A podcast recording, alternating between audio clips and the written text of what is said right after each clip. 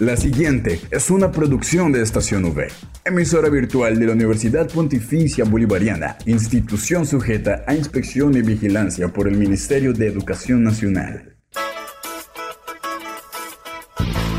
Llegó el momento de estar bien informados. Estos son los acontecimientos más importantes de la Universidad Pontificia Bolivariana. Informativo UPB. Bienvenidos.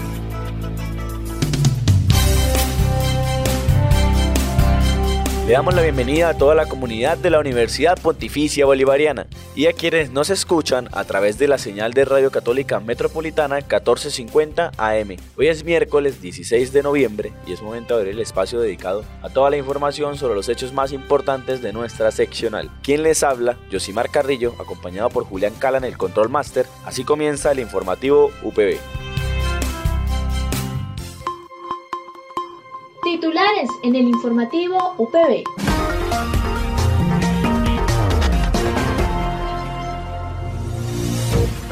Conozca más sobre la maestría en Derecho y la especialización en Responsabilidad y Contratación Pública y Privada de la Universidad Pontificia Bolivariana.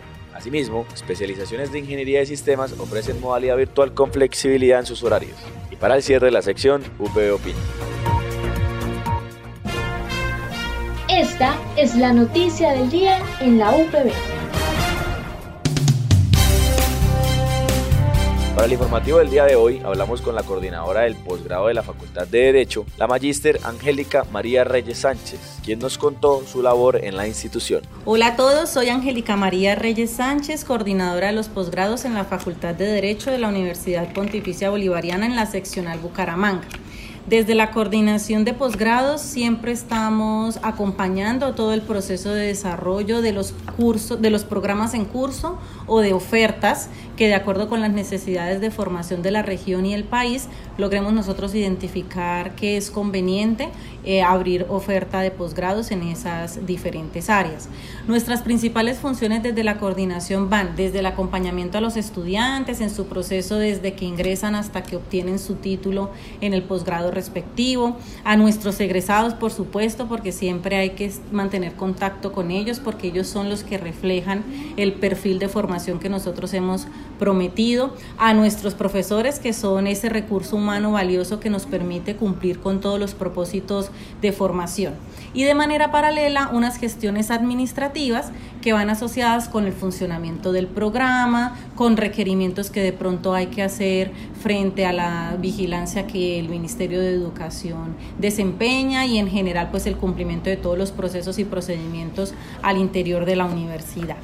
Asimismo, la magíster en Hermenéutica Jurídica y Derecho de la UIS nos habla acerca de la maestría en Derecho que coordina en la universidad. Como coordinadora de posgrados en la Facultad de Derecho contamos nosotros con dos programas en estos momentos con registro calificado activo. Por un lado tenemos la maestría en Derecho.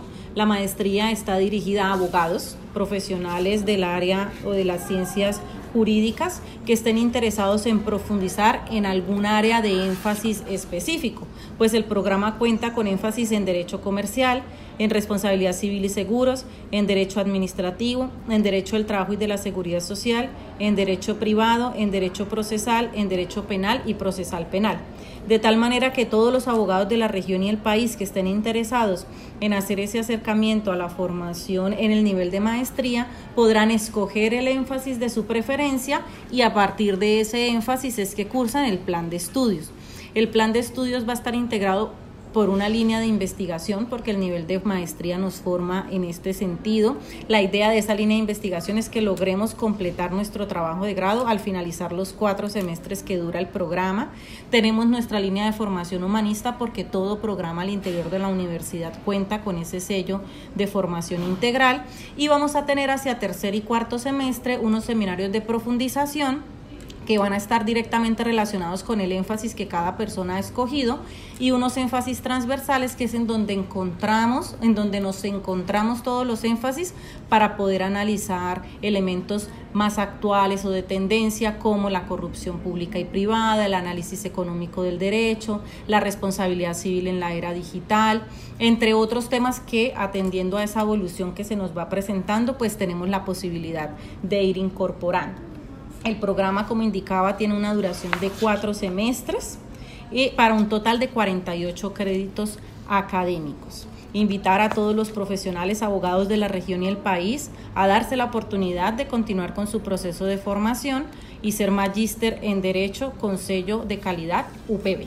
De esta misma manera, la también magíster en Derecho, con énfasis en Derecho Empresarial y Contractual de la Santo Tomás, nos cuenta sobre la especialización en Responsabilidad y Contratación Pública y Privada de la UPB. Bueno, como coordinadora de los posgrados en la Facultad de Derecho, acompaño también la especialización en responsabilidad y contratación pública y privada. Esta es una especialización que acaba de transformarse. Ella viene funcionando desde, el 2016, pero a partir de este año ha sufrido eh, para bien una transformación curricular que el principal atractivo que trae es que su perfil de ingreso se ha abierto.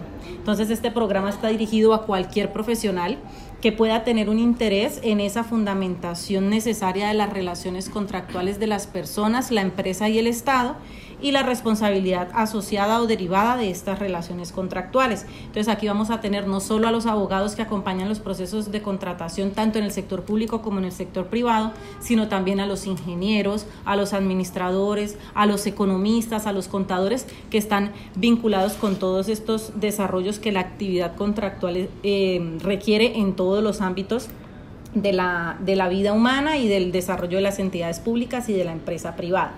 Este programa tiene una duración de dos semestres. En el primer semestre desarrollamos todo lo que tiene que ver con el derecho de las relaciones contractuales y en el segundo semestre todo lo asociado con esa responsabilidad asociada o derivada de esas relaciones contractuales, para un total de 24 créditos académicos.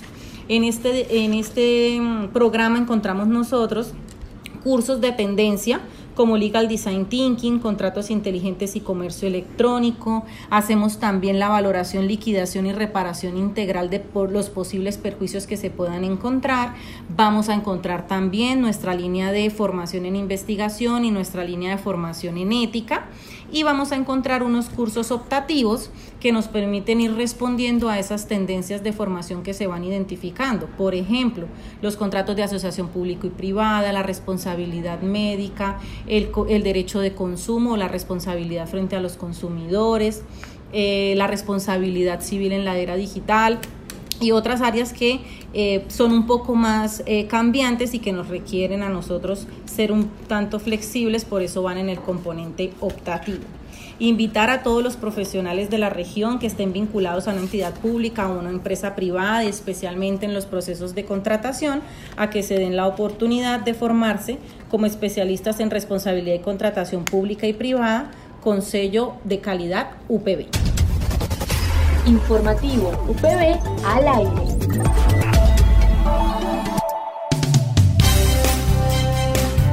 Por otra parte, abordaremos dos especializaciones en ingeniería de sistemas, que coordina la ingeniera Sandra Pilar Reyes, docente interna de la institución. Para empezar, la coordinadora académica nos hablará concretamente de la especialización en seguridad informática.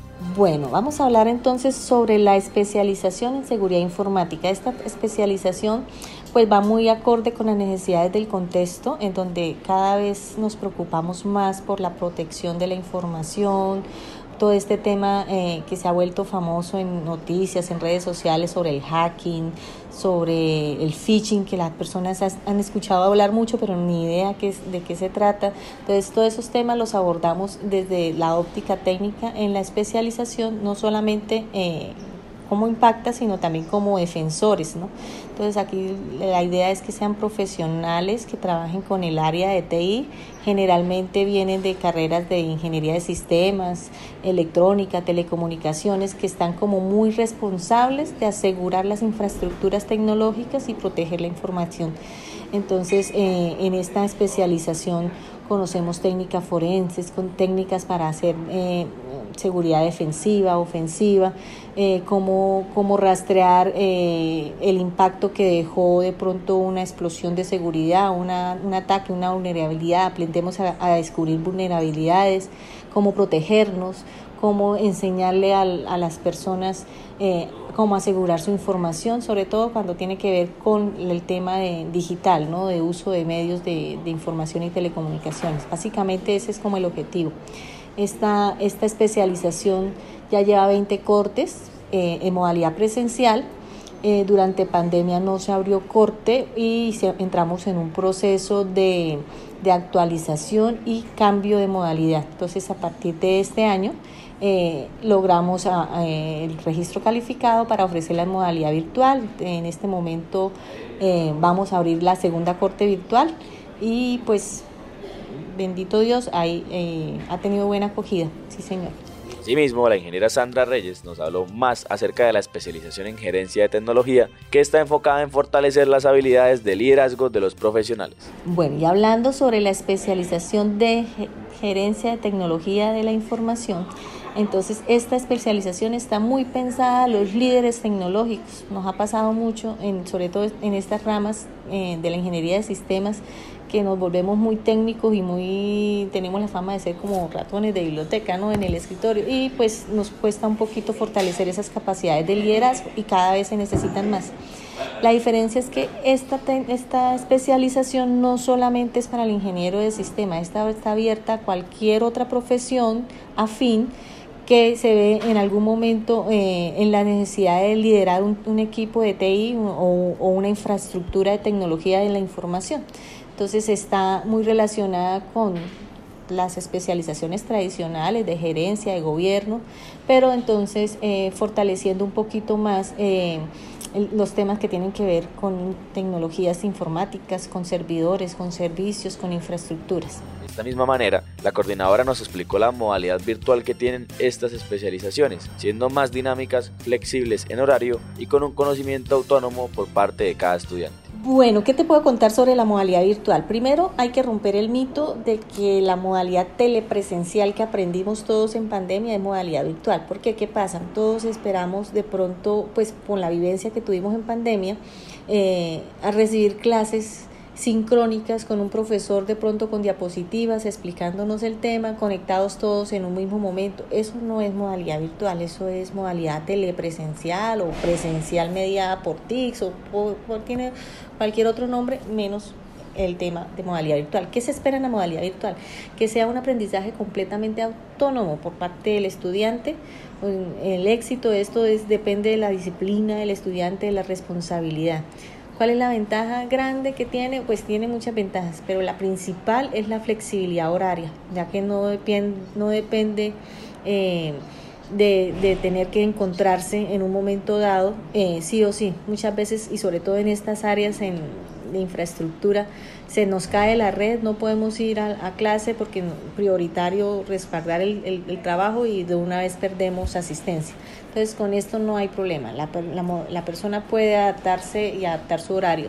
Sí es importante que ojalá todos los días sacar, aunque sea un espacio al menos de revisar qué acontecimientos hay en la plataforma.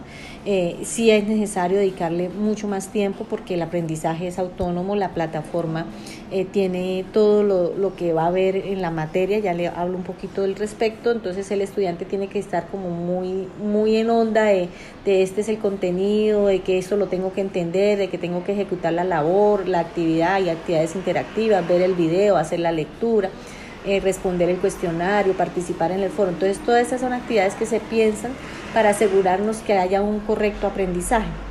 Eh, una diferencia clara también en la modalidad es, eh, es, la forma como se prepara la clase. Normalmente en la presencialidad al docente se le da una carta descriptiva en donde están los, las líneas temáticas y el docente ve cómo dentro de su experiencia pedagógica lo enseña.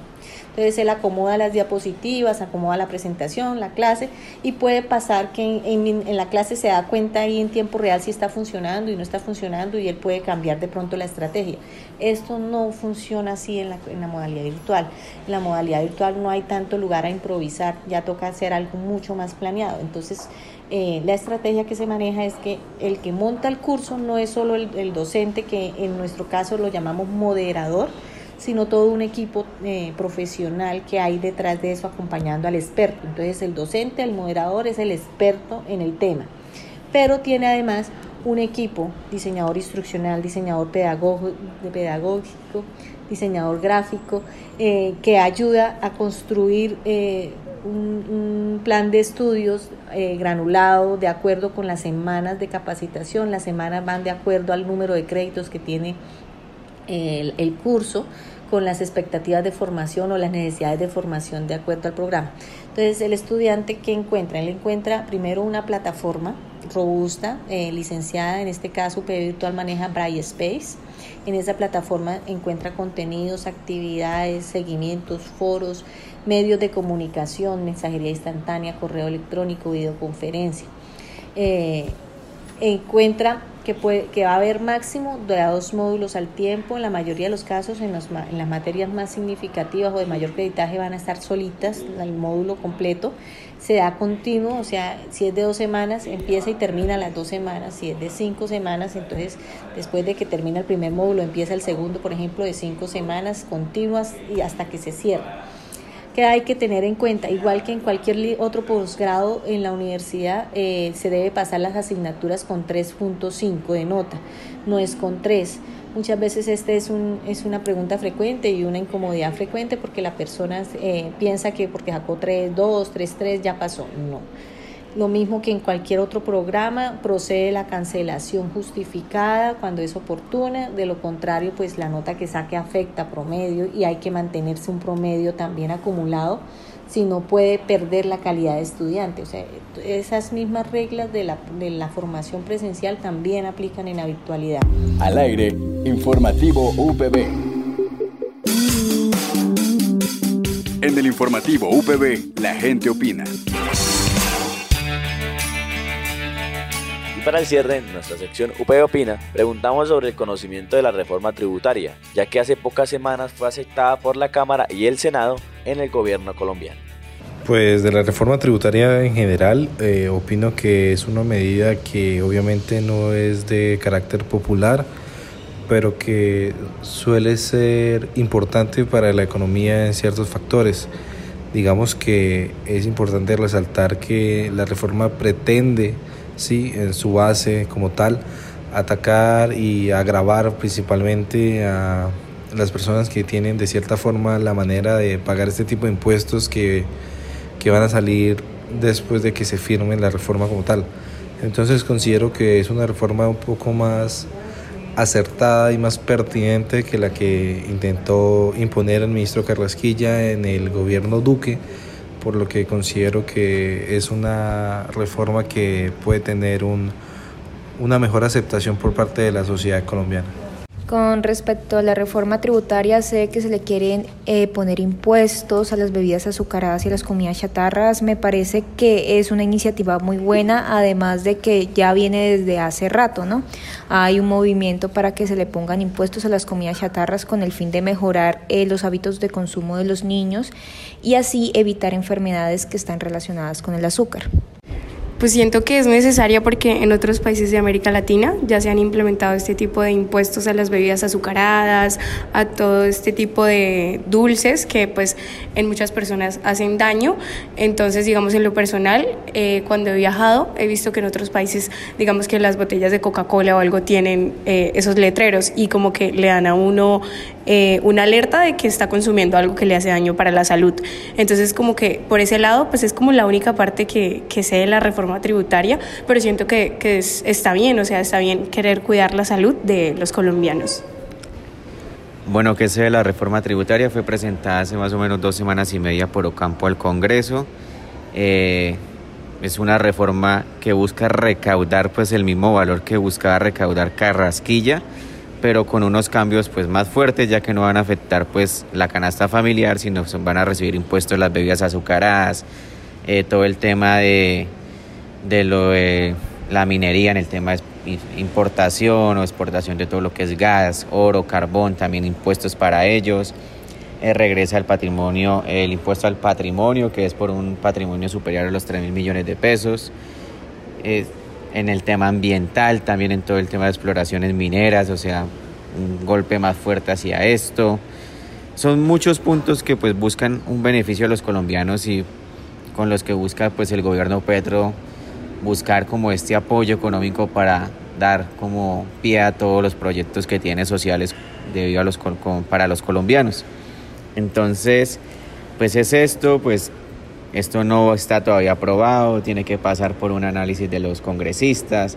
Ellos le dicen a Campo, bueno, le aceptamos tales puntos, esto los tiene que modificar. De eso se trata más que todo la reforma tributaria, que en este caso pues va como a beneficiar a los más pobres y va a tener un golpe fuerte para aquellas personas que pues han venido a través del tiempo pues evadiendo impuestos, quienes son pues los que llamamos como los magnates de Colombia. Pues la verdad me parece que la idea de la reforma tributaria es una buena opción respecto al tema de la salud, ya que lo hicieron precisamente con los productos que son ultraprocesados. Así que por parte mía estoy de acuerdo en que suban de precio estos productos, ya que no aportan en sí nada bueno a la salud de los colombianos.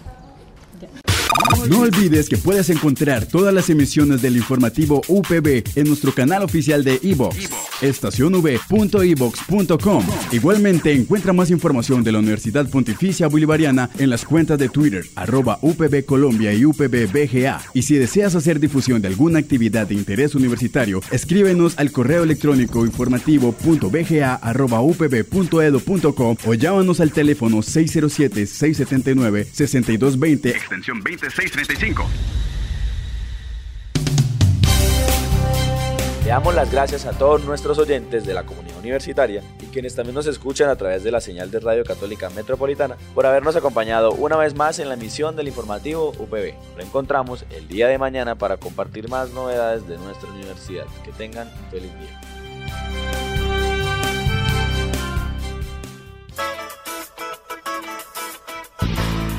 Estas fueron las noticias más importantes en el informativo UPB. Escúchanos de lunes a viernes a las 8 de la mañana con retransmisión a las 11.45 de la mañana. Solo en Estación UE Informativo UPB. Dale click a tu radio.